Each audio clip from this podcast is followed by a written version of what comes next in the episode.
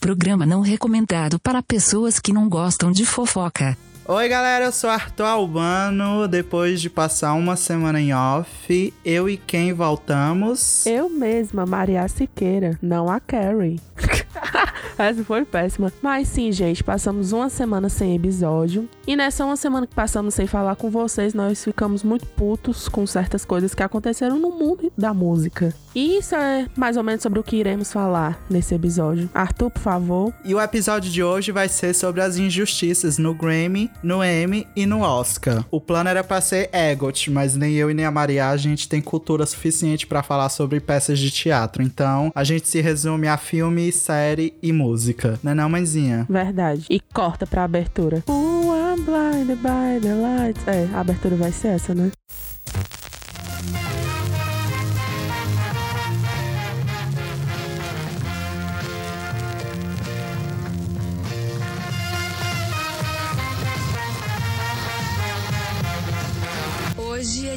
De baixaria. E pra vocês que não seguem a gente, tanto no Instagram como no Twitter, é Baixaria Cast nos dois. Segue lá, que a gente interage, a gente posta umas, posta umas threads bem legais e a gente segue de volta.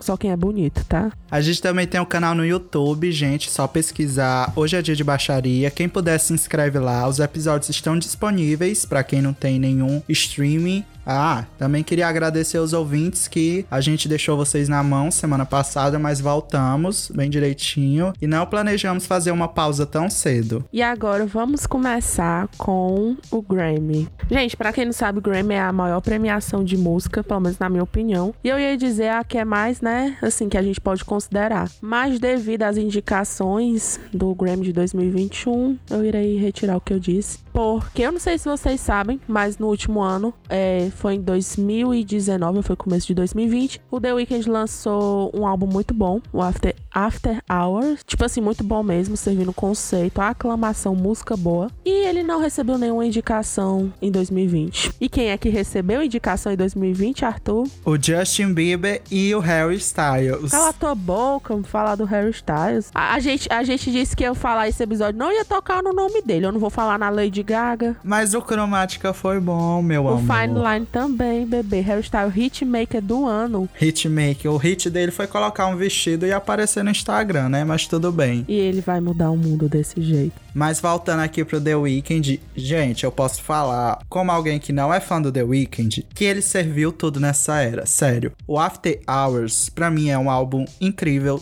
Trouxe de volta todo o conceito retrô anos 80, que a Dua Lipa também pegou com força e trouxe no Future Nostalgia, futura nostalgia, né, meus amores? O, o inglês não tá em dias aqui no Fisk. Mas o The Weeknd não recebeu nenhuma indicação nesse ano de 2020, o que só prova que o Grammy tá deixando de ser bem relevante, o que é uma pena, porque é uma das premiações que ainda continua bem famosas, né? Se a gente for comparar, tipo, o Grammy latino, que a gente vê as indicações, mas não tem um alcance tão grande quanto o Grammy americano, né, mãezinha? É, eu acho triste, gente, porque tem muito álbum bom que ficou de fora. Tipo, da Halsey, o Manic. Gente, esse álbum é realmente muito bom. Eu acompanho a Halsey já há bastante tempo e esse foi um dos melhores álbuns dela, muito pessoal e bastante, né, impactante. E não recebeu nenhuma indicação. Tudo bem que não merecia tanto quanto, né, o The Weeknd, mas mesmo assim foi uma falta. E ela se manifestou, ela soltou uma nota no Instagram. É, eu não, eu vou ler só o começo para vocês, basicamente porque a nota é bem grande.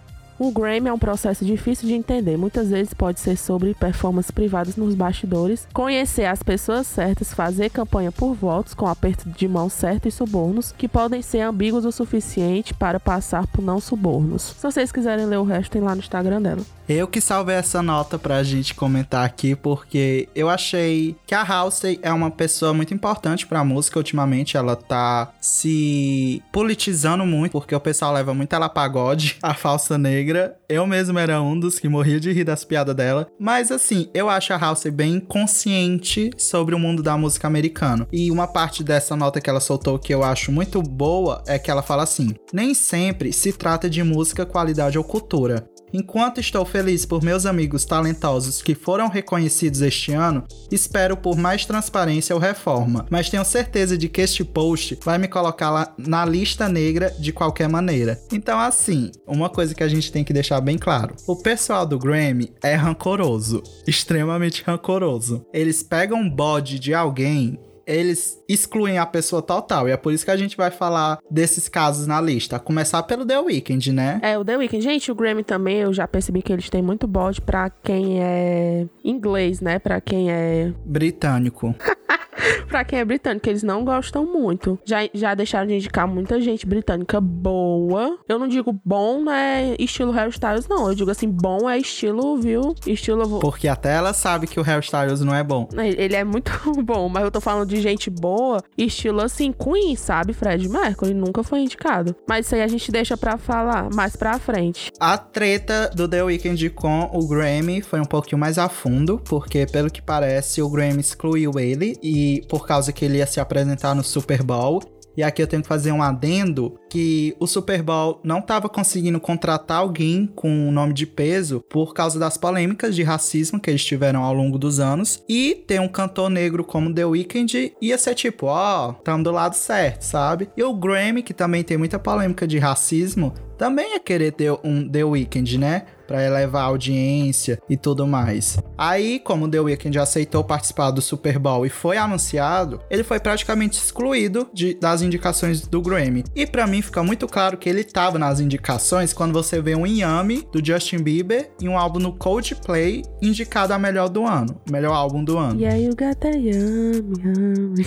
Pelo amor de Deus, essa música é péssima. Todo mundo já foi fã do Justin Bieber em uma fase da vida. Eu fui já. Perdão aos fãs do Justin Bieber, mas todo mundo concorda que ele não tá na melhor fase dele, não. Eu ia dizer nada contra a pessoa, mas eu tenho coisa até contra a pessoa também. Eu também não acho ele lá essas coisas, não, mas tudo bem. É, deixa ele viver a vida dele. E, gente, assim, o próximo tópico que a gente vai falar doeu bastante em mim, no Arthur principalmente. Porque, assim, era uma pessoa Sim. muito próxima, sabe? Um álbum. Esse álbum a gente viveu a experiência dele de uma forma tão forte. Não só ele, todos os, assim, todos os álbuns, basicamente todos os álbuns desse, dessa artista antes dele, que foi o Norman fucking Rockwell em 2019, foi indicado a Album of the Year. Perdeu, perdeu pra quem, Arthur? Ah, Perdeu. When We, é, When We Go Sleep Where do we go? When we fall. Olha, ela perdeu Pra Billie pra, Eilish. pra Billie Eilish. Pronto, fala Billie Eilish, pronto, que aquele nome, aquele álbum dela tem um nome muito complicado, Deus me livre. Mas também o, o álbum dela, gente, eu quando, quando a Lana perdeu, eu fiquei muito puta, mas eu fui escutar o álbum da Billie. Mentira, eu só escutei duas músicas, que é aquela When the Party's Over, e essa música é lindíssima. Mas era pra Lana ter ganhado, eu acho, na minha opinião. Eu amo a Billie Eilish. Eu acho ela uma artista incrível. Eu acho que ela vai guiar muito o futuro da música. Mas eu acho que alguém com um nome maior precisava ter ganhado a OT de 2019. E pra mim, aquele momento era da Lana Del Rey. Porque, bicho, ela veio de uma evolução incrível.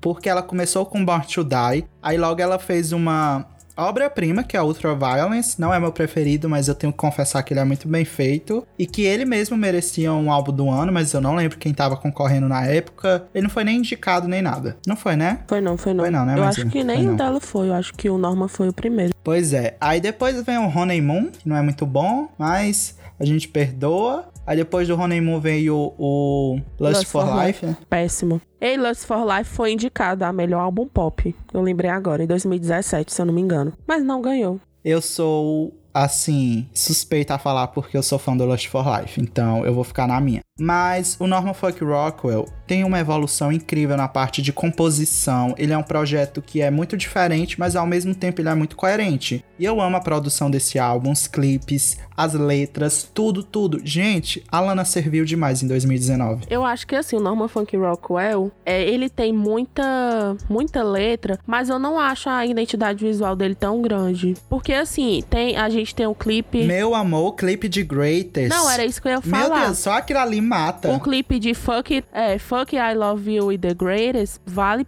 pela, pela era todinha, mas ela não serviu uma era tão, como é que eu posso dizer, em termos visuais. É porque a Lana é aquilo, né? Ela lança as coisas e fala, fica com Deus. Pronto, ela não sai pra divulgar. E o pior é que pra você ganhar um Grammy, você tem que fazer campanha, tem que se esforçar. E a Lana ficou na dela, né? Então, assim, pode ter sido culpa dela, em partes. Mas todo mundo sabe que o Grammy tem balde com ela também. Ei, mas será que isso é por causa, por causa do Harvey Weinstein? Porque eles tiveram um caso, né? Pior. Mas eu acho que o Harvey Weinstein não tem nem força pra mídia, nem no cinema, quem dirá na música. Ai, mas ele tem sim. Eu acho que ele deve ter Amiga, mexido nos você- pauzinhos. Tu acha que o Você Scooter... foi longe. Tu acha que o Scooter Brown, empresário do Justin Bieber, que é basicamente um porra nenhuma, babaca, conseguiu mexer uns pauzinhos aí pra botar ele? Com certeza que o, o Harvey Weinstein ia conseguir pra deixar a Lana cagada aí no meio. Meu amor é que o Scooter depositou o cheque no dia, entendeu? Depois tu pro Justin esqueceu da Demi. É porque nem, nenhum dinheiro do mundo ia forçar a Demi no Grammy, viu, menina? Perdão aos fãs da Demi Lovato, mas Demi Lovato. Depois desse episódio eu vou trancar o meu perfil por um mês. Ah, e agora vamos falar da rainha. Gente, esse álbum agora que a gente vai falar é o meu favorito da Beyoncé, que é o... auto- É, o nome do álbum é Beyoncé. O auto-intitulado. Auto-intitulado Beyoncé, né? Que foi, se eu não me engano, ele foi o pioneiro pra começar os álbuns visuais. A Beyoncé lançou clipe pra todas essas, para todas as músicas. E eu, esse álbum é muito bom. Eu também, assim, eu acho a Beyoncé um ícone da cultura pop, mas eu não sou tão fã dela porque eu não peguei ela pra acompanhar a carreira e tudo mais. Porém, é inegável que o álbum Beyoncé foi uma experiência única na cultura pop, velho. Ela lançou de surpresa, era visual, era muito bem feito, de uma qualidade que elevou ela a uma das maiores diva pop que já existiu. Pois é. E não foi indicado, né? Foi, indicado, mas, perdeu. É, exatamente. Foi. Perdeu pro Morning Phase do Beck. E, gente, quem é Beck? Assim, perdoe, ele pode até ter feito um álbum bom, mas ele não modificou a cultura pop que nem a Beyoncé fez com o álbum dela. É a Becky G, menino, a cantora de Shower. Menina, a Beck de lá tem força pra. Ela entra no Grammy Latino, não é não? Entrou, acho que ela já entrou. Já deve ter até ganhado. Acho fofa a Beck G. Mas enfim, esse Beck, não sei nem por onde anda. Quem é Beck na fila do pão? Beck, pra mim, é cigarro de maconha. Ai, Arthur, começa aí falando do próximo, porque o próximo eu quero falar mais dele, sabe? Porque ele significa muito pra minha pessoa. E o próximo álbum que a gente vai comentar aqui, que perdeu, tô rindo, mas tô triste. Foi triste. É o melodrama. Gente, o melodrama, ele definiu o meu caráter. Se eu sou uma pessoa que eu sou os 10%, é por causa do melodrama. Eu amo que na época que a Lorde lançou o melodrama, a Maria viciou nele e eu viciei no Lust for Life. E a gente ficava disputando pra ver qual era o melhor álbum. E eu só fui deitar pra Lorde esse ano. Gente, as letras do melodrama, sério. Um álbum que tem Liability e tem Rider in the Dark. Porra, não, gente. Só pelo fato da Lorde passar um- uma copa, né, escondida, ela só faz comeback de 4 em 4 anos ou mais, já assim compensa, porque ela realmente se esforça na criação de um álbum, de um projeto complexo e profundo. Então, assim. A Lorde, quando ela chega, ela chega com tudo. Mas no ano que ela concorreu com o Melodrama, se eu não me engano foi o Grammy de 2018, ela tava numa posição um pouco delicada.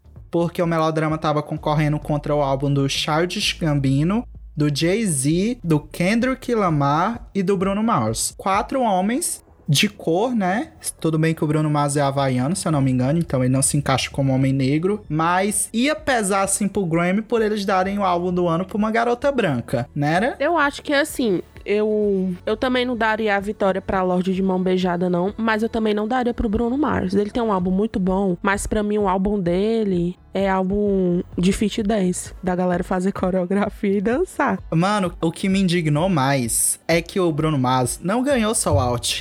Ele ganhou o Alt, o gravação do ano, o canção do ano e se duvidar ele ainda ganhou outras categorias. Eu tô só falando das principais. Então podiam ter dado o Alt pra ele falado: "Lorde, toma esse aqui como prêmio de consolação, minha amiga, pra você ter um Grammy em casa". Eu acho que o Childish Gambino ou Kendrick Lamar merecia. Eu daria pro Kendrick Lamar. Se fosse eu votando, eu daria pra eu ele. também, porque é um álbum muito bom. Eu botaria, tipo Damn. assim, o Bruno Mars em terceiro lugar. Sim, eu acho que o Bruno Mars ele tem um, um, um álbum muito bom. Ele tem umas batidas boas. Você escuta, você fica na vibe. Mas eu não acho que ele apresente a mesma complexidade lírica que uma Lorde apresenta no melodrama, entendeu? Eu acho que assim, se fosse pra dar um álbum of the year pro Bruno Mars, dava pro Jukebox, que é um álbum que ele lançou em 2014, 2013 por aí, que tem aquela Treasure, Lock, é, Locked Out of Heaven, que é realmente muito bom. Aquilo ali são letras realmente boas. Mas o. Ai, gente, meu inglês é péssimo.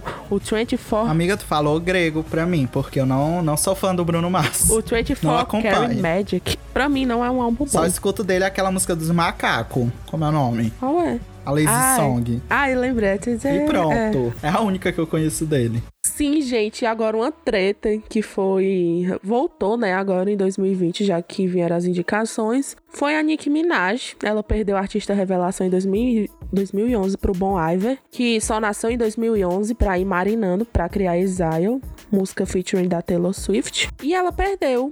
E ela recebeu ótima indicação em 2015 depois de expor a corrupção da premiação. E ela soltou uma declaração que eu vou ler pra você. Deixa eu ler a declaração, porque eu sou eu sou Barbs. Leia. Eu sou Barbs, então é assim verdade. eu sinto a dor da Nicki O Minaj. Arthur, ele sabe cantar Starships todinha. E Anaconda. Ah, a Anaconda também sei. Eu tinha vindo preparado pra falar mal do Bon Iver, aí eu lembrei que ele era o feat em Exile, aí eu, eu joguei e apaguei toda essa parte fora, porque eu amo a Taylor e o folklore. Mas enfim, a Nick falou assim, gente, na nota que ela soltou após a injustiça com The Weeknd. Nunca se esqueça que o Grammy não me deu um troféu de artista revelação quando eu tinha sete músicas simultaneamente nas paradas da Billboard, e a maior semana de lançamento que qualquer outra mulher rapper na última década, o que inspirou uma geração.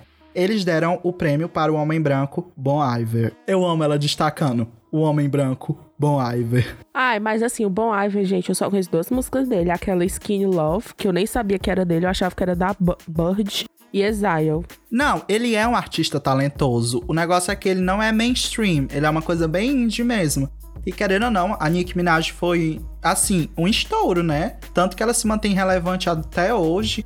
Influenciou diversas rappers e reacendeu o, o rap feminino. Ela foi importantíssima. Sim, eu só não digo que a Nick foi a pioneira do rap feminino, porque veio muitas antes dela. Missy El- Elliott. Nossa, tem muita gente antes dela, mas atualmente ela é super importante, porque eu acho que se a gente não tivesse uma Nick pra é, colocar a cara a tapa, hoje em dia a gente não teria uma Doja Cat, uma Megan Thee Stallion. Todo, o pessoal fala mal da Nicki Minaj, diz que ela é vinagrete do pop, só o pessoal só consome acompanhada.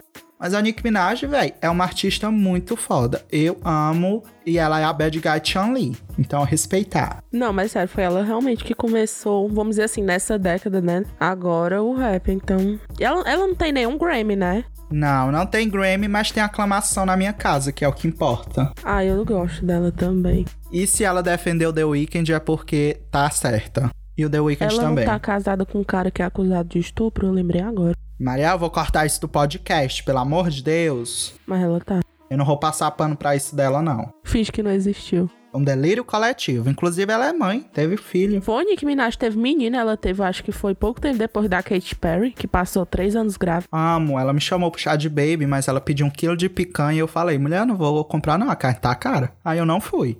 E pra finalizar o tópico Grammy, a gente vai citar grandes artistas que não ganharam nada.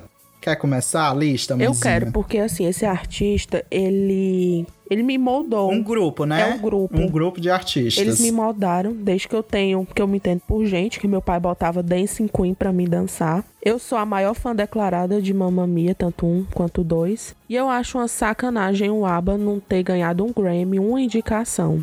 É, isso é muito verdade. O ABBA, querendo ou não, ele é a cara dos anos 70 da música sueca e consegue ser atemporal, né? Até hoje as músicas do ABBA são boas. É incrível. E não tem Grammy, não tem. Outro grupo que revolucionou a música, se eu não me engano foi nos anos 60, foi os The Beach Boys, que eles têm músicas incríveis. Eu amo Surfing USA, Agora eu esqueci o nome da outra música deles, mas eu, eu conheço umas músicas dos The Beach Boys. É um grupo bem antigo dos anos 60. Eles eram amigos do Charles Manson. Sim, eles têm relação. Qualquer dia desse a gente faz um, um episódio do podcast explicando.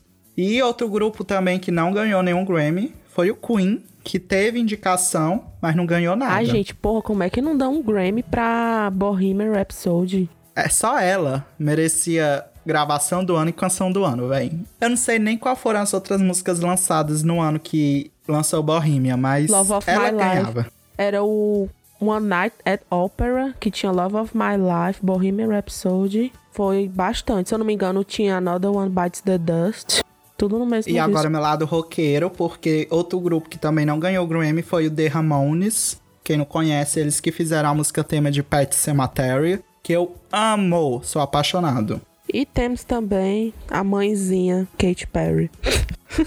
eu, eu rio, mas é, é triste, gente. Eu ia enaltecer ela, mas ela teve polêmica essa semana porque ela compartilhou o vídeo do pai dela isentão, então não, não vou defender a Kate. Estão dizendo que ela, ela tá virando crente. Ela merecia um Grammy na época do California Girls. dessa época aí, né? Que ela tinha uns hits dela e tal. Mas ultimamente, depois que o pessoal, assim, deixou ela de lado, né? Porque pra mim ela é uma das diva pop bem fabricadazinha. Então, mereceu um Grammy, mas hoje em dia já não merece mais. Eu acho Pra que ela é perdeu a personalidade. Lavo minhas mãos. Se um dia ela voltar a falar, a fazer música boa e a falar coisa boa, aí eu venho aqui me redimir e pedir desculpas pra ela publicamente. Sim, gente, agora vamos passar pra minha segunda premiação favorita. Segunda não, eu, bot, eu botaria em terceiro lugar. E agora, pra uma premiação eu acompanho todo ano, com ódio, com alegria, mas acompanho, que é o Oscar, né, gente? A maior premiação do mundo cinematográfico, da indústria do cinema,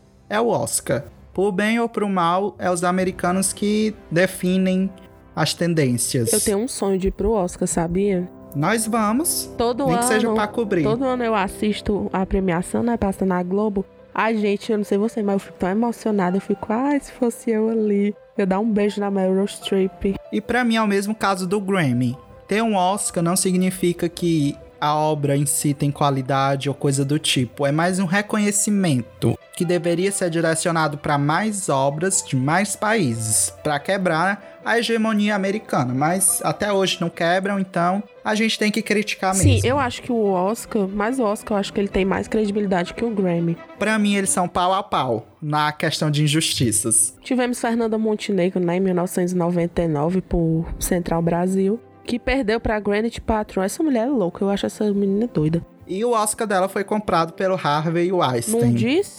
Foi, gente. Ele fez uma campanha fortíssima, gastou um dinheirão pra conseguir esse Oscar pra ela. Então, assim, pessoalmente, eu não acho que a Fernanda Montenegro ganharia o Oscar.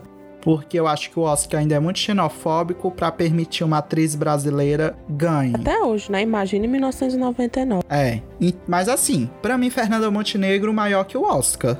Essa mulher é incrível. É a Santíssima Trindade, meu amor, brasileira. Fernanda Montenegro, Sônia Braga. E eu vou botar. Quem é que eu boto? Quem é que te bota aqui pra completar a Santíssima Trindade? Carla Pérez em Cinderela Baiana.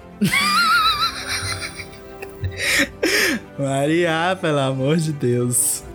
Aliás, agora que tu comentou da Sônia Braga, uma injustiça que eu não coloquei no roteiro, mas que vale a pena a gente mencionar, porque tanto tu como eu tava vendo essa obra hoje, foi a não indicação ao Oscar de Aquários, né? Sim, gente, eu, gente, sério, não faz nenhuma hora que eu terminei de assistir Aquários. E eu tava lendo o roteiro. Que mulher maravilhosa. Todos os filmes dela, eu assisti Bacurau ontem, assisti Aquários hoje. E nossa, é uma mulher muito boa, sabe? Aquelas pessoas que você olha que é chique. E essa injustiça doeu mais ainda no meu peito porque foi um boicote político contra Aquários, entendeu?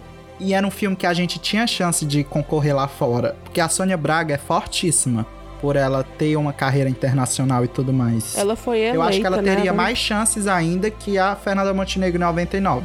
Se ela tivesse sido indicada. Sério, a Sônia Braga, essa semana, ela foi. Ela tá na lista das 50 maiores atrizes. Foi pelo The New York Times, se eu não me engano. De todo Sim. mundo. Mas pelo menos essa injustiça ajudou a tirarem a obrigação do governo escolher o filme que vai representar o Brasil no Oscar. Agora é um órgão à parte que escolhe. Então, injustiças como essa serão evitadas no futuro. E eu só espero que a Sônia Braga faça mais filme, porque essa mulher é incrível. E a Fernanda Montenegro também. O Faça mais o filme. Bolsonaro ia indicar Os Farofeiros como melhor filme estrangeiro. Como é o nome daquele ator? É o o da Nega Juju?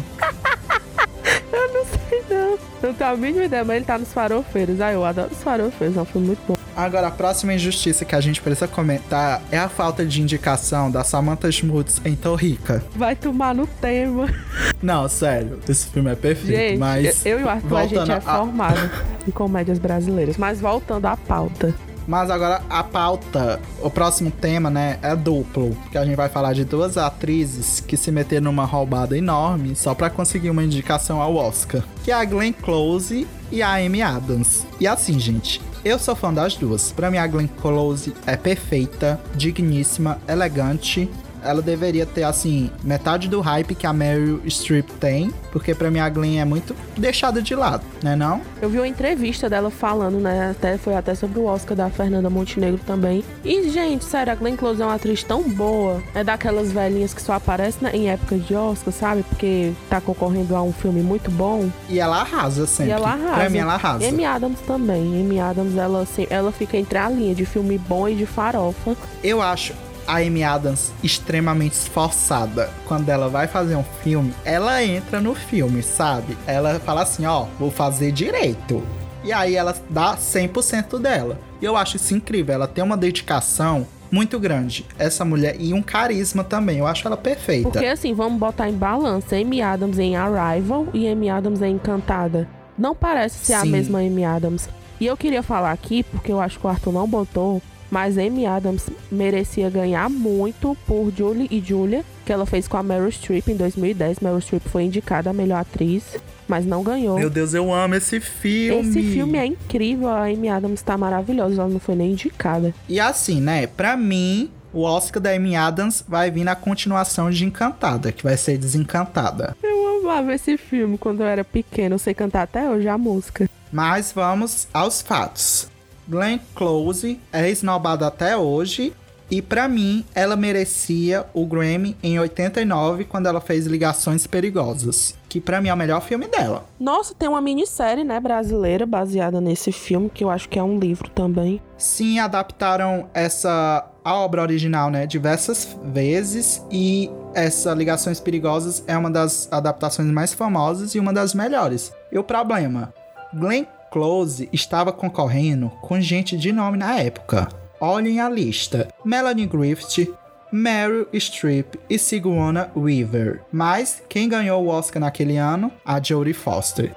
Para quem não conhece, ela fez a Clarice em O Silêncio dos Inocentes. Eu nunca assisti O Silêncio dos Inocentes. Mas assim, eu assisti Ligações É um filme ótimo, inclusive. E, gente... E a, Clary, e a Jodie Foster tá perfeita nesse filme. A Glenn merecia demais. Eu acho também que ela merecia ganhar o Oscar, que quem ganhou foi a Olivia Colman, pela favorita. Não acho. Eu defendo a Olivia Colman porque eu sou Colman fã. Eu defendo a Glenn Close nesse. Que eu lembro que tava, todo mundo tá dizendo, ah, quem vai ganhar é o... Mas você assistiu The Wife? Que foi Assisti. o filme da Glenn Close? Assisti. Eu não gostei. Achei fraco. Eu assisti porque eu lembro que na época tava sempre pau a pau entre ela e a Gaga. A, a Gaga tinha nem chance contra... Na, na de atuação, não. Não tinha. Mas enfim. E o da Amy Adams, que a gente tem que falar o tanto de indicação que essa mulher tem. Ela foi indicada em 2006 por Retratos de Família, em 2009 por Dúvida, em 2011 por O Vencedor, em 2013 por O Mestre, em 2014 por Trapaça, que é a única indicação dela como atriz principal, e em 2019 por Vice. E, gente, no filme que ela realmente merecia, que era A Chegada, ela não foi indicada. Eu fico, ai, chega a me dar uma dor no peito. E a HBO não comprou nenhum um, um M pra ela em objetos cortantes. Ei, esse, essa série é muito boa, viu? É melhor do que um livro. E pra uma série ser melhor do que um livro, menina, é babada. E assim, Verdade. o próximo filme eu vim assistir ele depois de véia, que eu não sabia muito da história do Heath Ledger. Depois que eu assisti 10 coisas que eu odeio em você, eu, eu decidi assistir. Que é o Brokeback Mountain, que é com o Heath Ledger e o Jake Gallagher, que merecia, né, Arthur? Merecia, gente. Brokeback Mountain era o melhor filme do ano dele, se eu não me engano era 2005. Foi dirigido pelo Ang Lee e não tinha nenhum filme que batesse ele em questão de qualidade. A questão é, o filme não foi visto pela galera votante. A o pessoal da campanha de Crash distribuiu esse filme pra todo mundo. Eles estavam vendendo cachorro quente e dando a cópia do filme pras pessoas. Assim, claro que não aconteceu isso, mas era nesse naipe o tanto de distribuição que esse filme teve. E você somando a homofobia da época, né? Brokeback Mountain não tinha nem chance de ganhar, mesmo sendo melhor. Esse Crash aí é filme que passa no Corujão da Globo dia de sábado. Vou te dizer. É péssimo esse filme. horrível. Deus me livre, eu assisti pra nunca mais. E assim, Brokeback Mountain, pra mim é perfeito. Eu adoro esse filme, acho ele a coisa mais fofa, triste do mundo. E mereceu o Oscar. Mas como ela, ela, ele saiu como azarão, então, assim, eternizou o nome, né? Ficou mais famoso que Crash, inclusive. Porque o pessoal sempre vai lembrar que ele que merecia de verdade. E não tá errado, não. Eu vejo muita gente falando sobre a atuação do Hit e do Jay. Agora eu vou pesquisar se o Harvey Weinstein tem alguma coisa a ver com Crash, porque se eu não me engano tem. E se tiver, eu vou fazer uma thread no Twitter metendo pau nele. No dia que Harvey Weinstein morrer, eu e Arthur iremos soltar foto. Né, já tá comprado aqui, guardado no meu armário. Que cara babaca. E o próximo, gente, essa corrida, essa corrida foi tensa, não foi, Maria? Esse Oscar foi tenso. Foi um Oscar que eu acho que, pronto, ficou eu e o Arthur no WhatsApp assistindo. E quando o Green Book ganhou, né, que foi o Oscar, foi de 2018, né, Arthur? Foi 2018. A gente xingou tanto, Foi. mas tanto. Porque a gente tinha o quê? Green Book, a gente tinha a favorita. Não, foi de 2019. 2019. Foi de A 2019. gente tinha Green Book, a favorita, Roma. A gente tinha Nasce uma Estrela. E a gente tinha Black Klansman, que era o filme do Spike Lee. com o Adam Driver, né? Por que é que tu vai falar o nome do ator branco, sendo que o filme é cheio de ator negro? Porque ele é o principal. Eu, eu não assisti esse filme, não. E por que é que você não assistiu? Porque eu já tinha assistido o Green Book. Eu só não assisti o, o filme do Spike Lee. Pois terminar a gravação aqui, você vai assistir esse filme, viu? Você vai se redimir e pedir perdão a Spike Lee no Twitter, por não ter assistido na época. Voltando aqui, eu assisti todos os filmes dessa corrida no Oscar. E a minha torcida pessoal era pra Roma, porque eu me identifico com a questão da empregada doméstica. O Alfonso Cuarón é incrível. Eu também tava torcendo pra Roma. E assim, o filme é perfeito, é lindo. Ai, deu até vontade de rever. Mas a favorita era extremamente bem feito na questão técnica. Tinha o hype da Olivia Colman Emma em cima Stone disso. É, e e Black não tinha muita força política pelo momento. Então, assim, era uma briga entre, entre titãs e escolheram Green Book só pra pagar jeans então. Pra ficar. Porque Green Book era, né, a linha térreo entre todos os filmes. Sim, e eu sou apaixonado pelo Mahershala Ali. Ele errou muito em ter feito esse filme. Se eu não me engano, ele reconheceu isso depois. Mas enfim, Green Book ganhou. Pelo menos a vitória de Green Book serviu para no ano seguinte eles darem o prêmio principal da noite para Parasita, né? E esse daí realmente é muito bom. Muito Valeu bom. muito a pena. Eu amo que o Oscar faz cagada no ano e no outro ele compensa. Então eu acho que esse ano vai ser cagado de novo. E assim, mano, o pior é que pra você conseguir uma indicação no Oscar, você tem que fazer uma campanha muito grande. Investiram horrores na divulgação de Parasita. A Coreia queria porque queria esse Oscar. E conseguiram, né?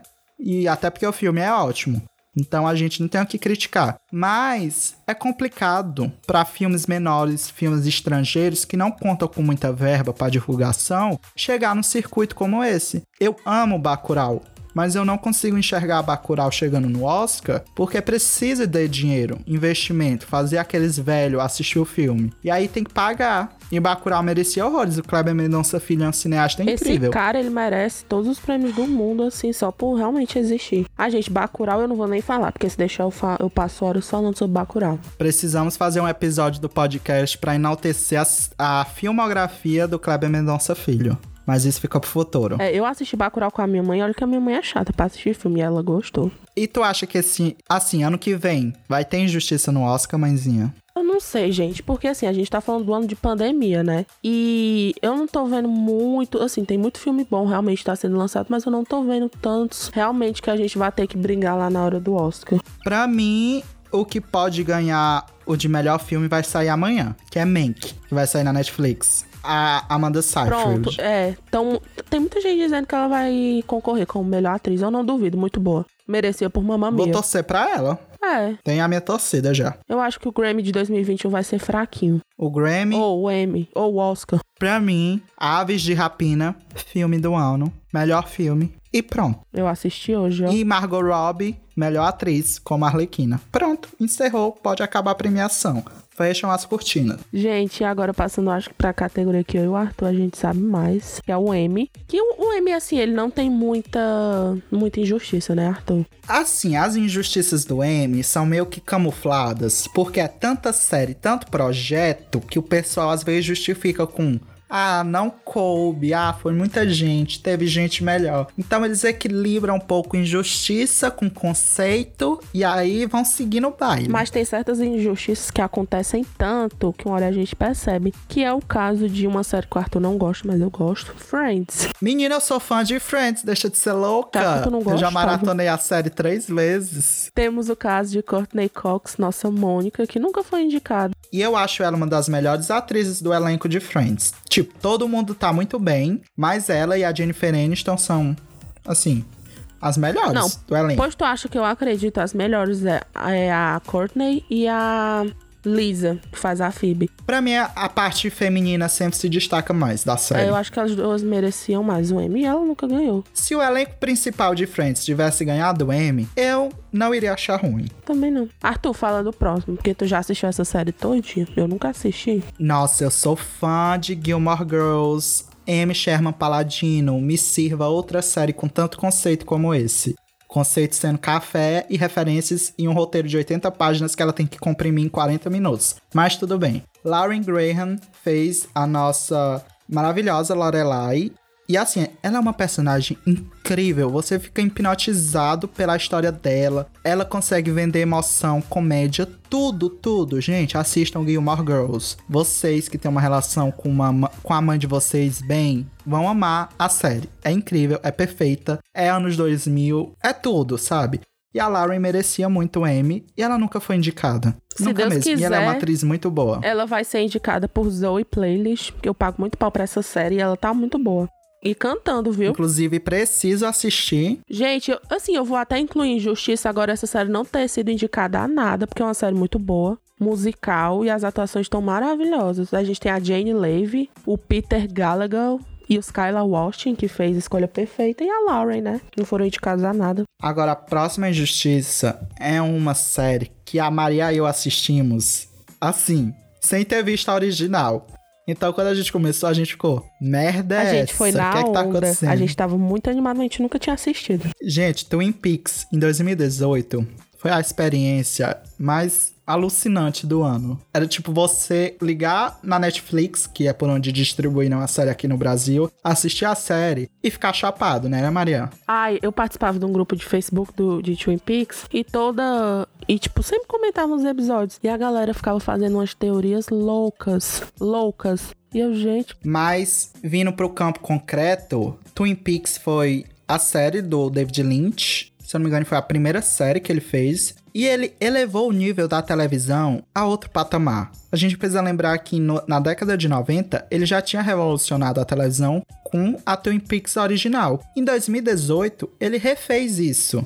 Na verdade, a série saiu em 2017, concorrendo em 2018. Ele revolucionou a televisão. E Twin Peaks é perfeita. São 18 horas, se eu não estiver enganado. E cada episódio é diferente um do outro. E é perfeito em aspectos técnicos, narrativos. Aí é questão de gosto, porque o David Lynch é um, é um cineasta bem único esquisito, então nem todo mundo curte, mas é inegável que o trabalho dele merecia sim ter sido reconhecido e merecia sim ter tido um Emmy, porque ele tem a coragem que poucas pessoas na indústria têm. E isso é inegável. E ele juntou muita gente foda pra fazer essa, essa temporada, gente. Tinha, tipo assim, Sky Ferreira, Amanda Seyfried fez, participou da última temporada. E realmente foi muita sacanagem. E o David Lynch vai lançar outra série pela Netflix chamada O Histeria, e eu espero que seja reconhecida no Emmy. Tem gente, tem gente fazendo teoria de que essa série Histeria que ele tá gravando, na verdade, é a próxima temporada de Twin Peaks. Aí eu não ficaria, eu não acharia ruim se fosse. E eu acho que a Netflix tem dinheiro pra investir numa campanha foda pra ele. Ei, menina, é só cancelar umas três séries aí meia boca dela e ela consegue. Sim, cancela essas bobagens adolescentes e vamos investir em The Crown e em David Lynch. Pronto. E, e a Netflix também investiu muito bem numa série que eu vou falar agora, The Good Place, que foi totalmente esnobada, assim, esnobada de não ter levado nada em 2020 pela sua temporada final, que na minha opinião é a melhor temporada da série todinha. Nossa, The Good Place, eu assisti super sem, sem expectativa, sabe? E aí, eu terminei a primeira temporada, comecei a segunda, comecei a terceira, e aí, quando eu terminei a terceira, ia começar a quarta. E eu assisti a quarta toda semana, porque saiu um episódio novo toda semana. E eu sofri, porque a série era muito boa. E quando acabou, ela me deixou num vazio existencial tão grande que eu, eu, eu senti isso poucas vezes na minha vida, sabe? Mas foi- Porque eu sou fã da Kristen Bell. Foi um final muito bom. Foi um final, tipo assim, Foi. daquele final que você assiste e você pensa, porra, isso aqui fez muito Foi sentido. lindo. Mas é isso, gente. A próxima série o Arthur vai falar. Essa é uma série da HBO. A Netflix. Oh, a Maria nunca assistiu, porque a Maria só vê série ruim. E a The Leftovers, a série da HBO que adapta a questão do arrebatamento. Quem lê a Bíblia conhece esse evento. Mas de um ponto de vista mais racional. O que aconteceria se 2% da população mundial sumisse do nada? E é, é uma série que é extremamente bem feita. Ela tem um dos melhores roteiros que eu já vi em toda a minha vida. E tem uma atriz que é simplesmente perfeita, que é a Carrie Coon. Agora, nem a série ganhou indicação por nada, nem a Carrie Coon ganhou indicação, e a série passou despercebida com as suas três temporadas impecáveis, e a HBO não fez nenhuma campanhazinha. Nada. Deixaram a série passar de boas. Eu fico extremamente indignado, porque é uma série que merecia um prêmio. E a Maria merece assistir também. A HBO, ela é bem cagada com essas coisas de fazer, como é que eu posso falar? De lidar com as séries, né, no M. Eles fizeram uma falcatrua do caralho com Big Little Lies. Eles... Sim, quando eles querem ganhar um, um- É. um prêmio desse, eles ganham porque eles colocaram Big Little Liars como minissérie. Aí quando ganhou o Emmy, eles renovaram. E agora estão e agora estão fazendo charme, dizendo que não vai ter terceira. Mas com certeza vai. Sendo que vazou o áudio da Nicole Kidman dizendo que a terceira tá em desenvolvimento. Então, A terceira é muito boa. Ou a segunda, né? A série em si. eu não acho boa não. E olha que tem a Mary Streep. É um monte de atriz rica, branca, interpretando um monte de mulher rica e branca. Aí a gente gosta dessas besteiras, senão a gente não tinha feito um episódio todinho sobre The Crown. E, mas o Emmy também não é de todo mal, porque às vezes tem aquelas injustiças que vêm para o bem, que nem a vitória da Zendaya por Euforia. Eu particularmente amei. Tu amou o quê, menino? Tu tava falando mal de euforia. Não, eu deitei pra Euforia. Eu falava mal antes de assistir, aí eu assisti e virei fã. E tava torcendo pra ela. Na verdade, eu tava torcendo pra Olivia Colman, mas eu não achava que ela ia ganhar. Agora, eu não esperava que a Zendaya fosse ganhar.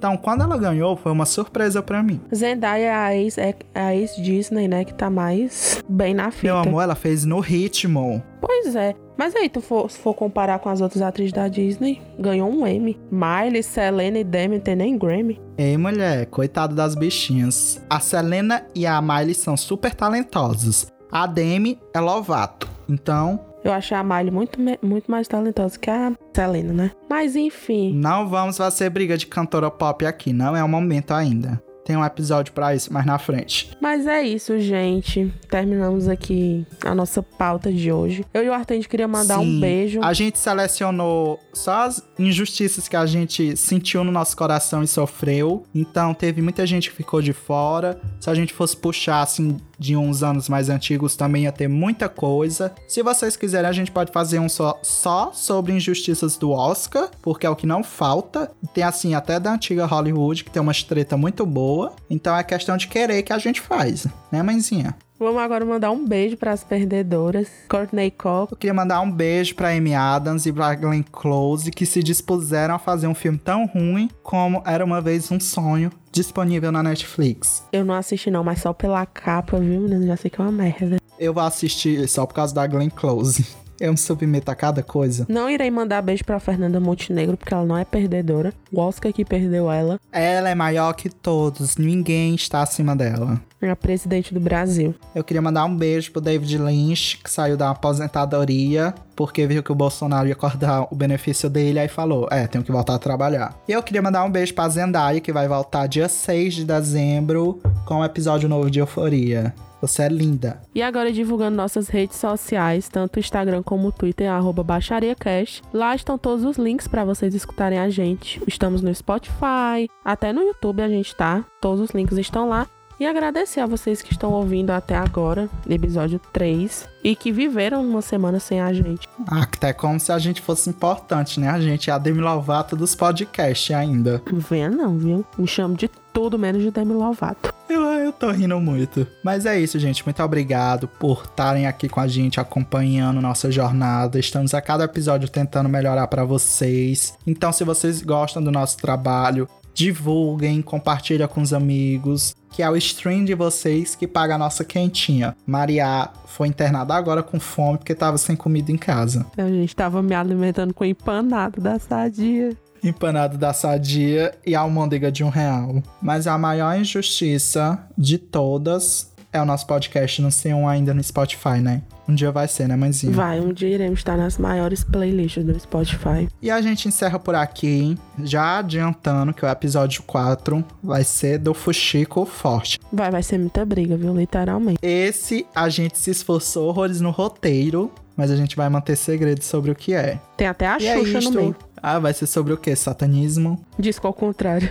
E agora a gente se despede de vocês. Eu vou colocar a música do The Weeknd pra tocar no fundo, porque eu estou triste e ele merece o Grammy de Out e merece todos os prêmios, na verdade. The Weeknd é perfeito. Ooh, I'm blinded by the lights. Eu tô fazendo a música do The Weeknd já de fundo.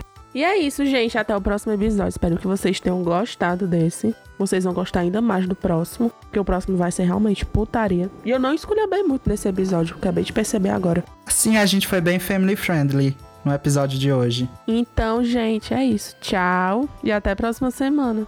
Tchau, gente. Até a próxima semana. Tchau. Madonna, Boa artista, Beyoncé, boa performance, é, Rihanna, boa em tudo, Lady Gaga, boa cantora, Kate, Perry.